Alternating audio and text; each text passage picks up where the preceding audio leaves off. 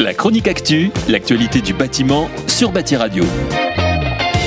Voici une bonne nouvelle pour le bâtiment. Les effectifs des centres de formation des apprentis du BTP ont augmenté de près de 7%. Satisfait site pour le gouvernement, plus de 500 000 nouveaux contrats ont été signés en apprentissage en 2020. Une hausse exceptionnelle, plus 40% par rapport à 2019, qui est due à plusieurs facteurs.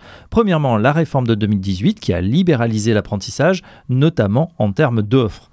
Deuxième explication de cette hausse, la mise en place de la prime visant à inciter les entreprises à recruter des apprentis, des aides du gouvernement qui vont être reconduites et prolongées jusqu'à la fin de l'année, a indiqué le Premier ministre Jean Castex.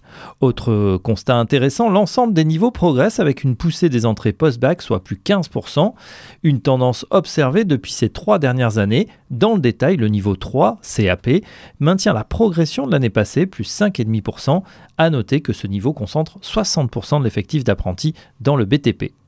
Enfin, si l'on considère les spécialités, c'est-à-dire les différents métiers du BTP, on s'aperçoit que la progression concerne tous les champs professionnels. Ce sont les métiers des équipements techniques fluides, énergie, plus 8%, la maçonnerie gros œuvre, plus 7,5%, l'électricité, plus 7%, et les travaux publics, plus 9%, qui enregistrent les plus fortes progressions. Ils sont suivis des métiers de la finition, plus 6%, de la menuiserie construction bois et de la couverture, plus 5%. En revanche, les métiers de la métallerie enregistrent une baisse de 2,6% des effectifs au global. Attention, si la filière ne parvient pas à inverser la vapeur, de nouvelles tensions sur ces métiers pourraient apparaître d'ici quelques années.